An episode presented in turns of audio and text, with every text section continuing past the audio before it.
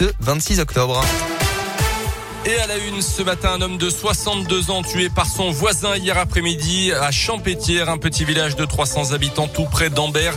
Selon la montagne, une altercation aurait d'abord éclaté entre les deux hommes et l'un d'eux serait ensuite revenu avec un fusil et a donc tiré à deux reprises sur son voisin. Le suspect âgé de 73 ans a été interpellé à son domicile sans résistance. Il a été placé en garde à vue.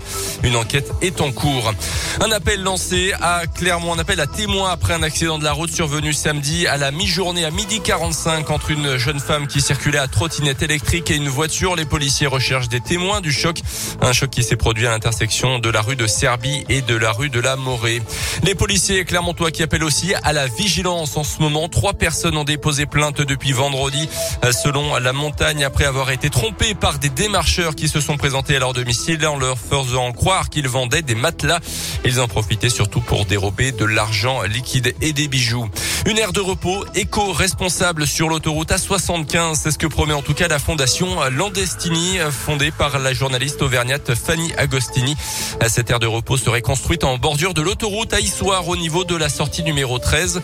Le projet approuvé par les élus locaux a pour objectif de mettre en avant les produits locaux et de faire la promotion de l'environnement via notamment une ferme pédagogique. Mais il y a encore beaucoup de questions et un collectif d'habitants s'est constitué pour demander des précisions, notamment au niveau de l'accès à cette nouvelle aire d'autoroute.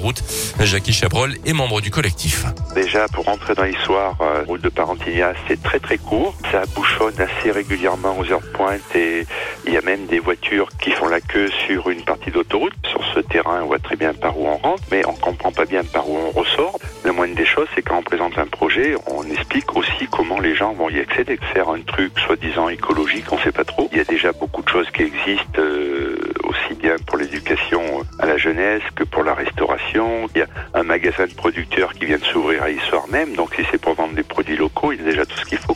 C'est pas du tout ce que ça va apporter de plus.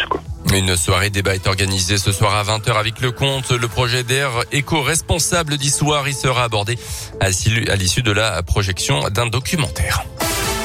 Dans le reste de l'actu, l'ouverture ce mardi du procès des deux meurtriers présumés de Mireille Knoll, secte octogénaire de confession juive, tué sauvagement à Paris dans son appartement en 2018. Deux hommes comparaissent donc à partir de ce mardi jusqu'au 10 novembre, dont un jeune que la victime connaissait depuis très longtemps. Les juges d'instruction retenu le caractère antisémite de l'agression.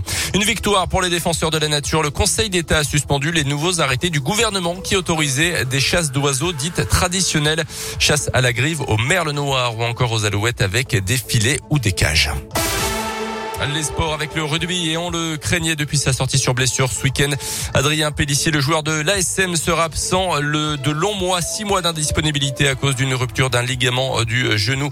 Il revenait pourtant tout juste d'une opération du dos qu'il avait privé de la fin de saison dernière. Berry Garret, Fourcade et le jeune Boudou devraient assurer la rotation, précise le club auvergnat. En foot féminin, l'équipe de France joue ce soir au Kazakhstan pour la campagne de qualification au mondial 2023. C'est à partir de 17h. Didier Deschamps dévoilera la semaine prochaine la liste des Bleus pour les matchs justement contre le Kazakhstan et contre la Finlande sur la route du mondial 2022 au Qatar. Les Bleus qui pourraient d'ailleurs directement se qualifier pour la Coupe du Monde en cas de victoire.